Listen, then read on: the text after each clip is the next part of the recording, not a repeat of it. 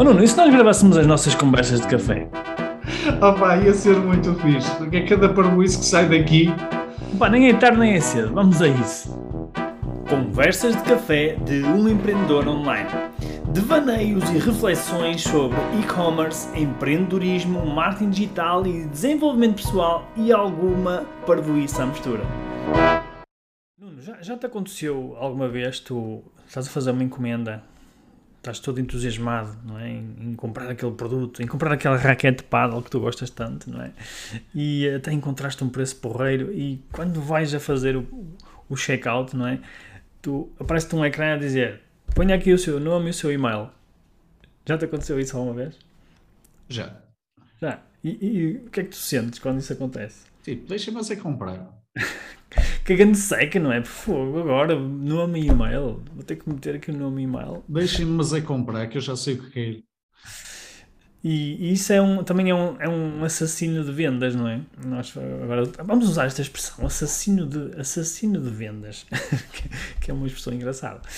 Uh, pronto, e isto acontece muito também e é algo que as próprias plataformas de e-commerce uh, hoje em dia já evoluíram bastante, mas no início elas tinham como obrigatoriedade uh, criar uma conta de cliente para a pessoa fazer uma encomenda.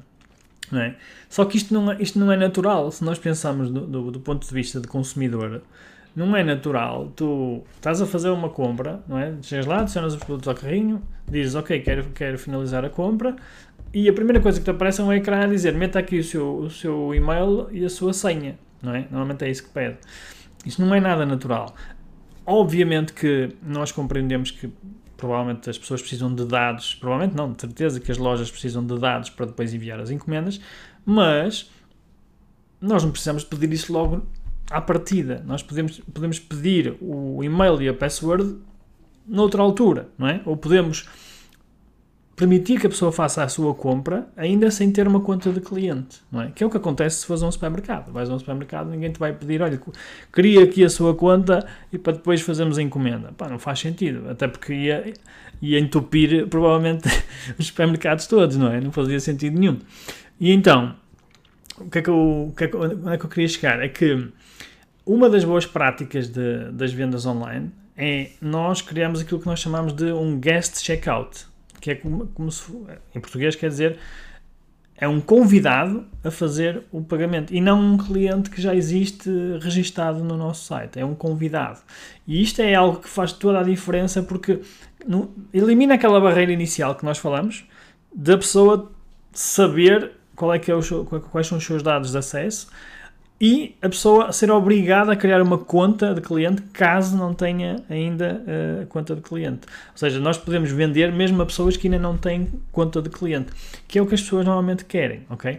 E, e aliás, eu tinha aqui, há bocado, tinha aqui um, um número interessante que é a, a percentagem de pessoas que desistem da compra, que abandonam o checkout, por causa de a conta ou melhor, do registro de conta no site ser obrigatório.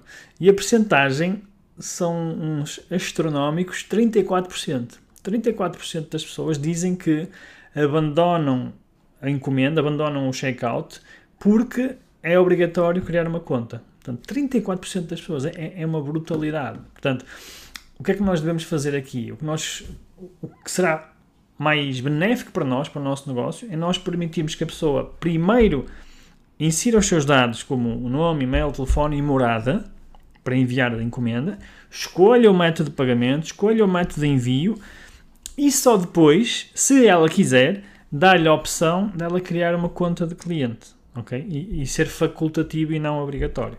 Porque isso, é, isto é, é, é, o que nos vai permitir ter uma boa taxa também de, de conversão de clientes e, e, lá está, não perdermos aqui 34% de, de, das nossas vendas.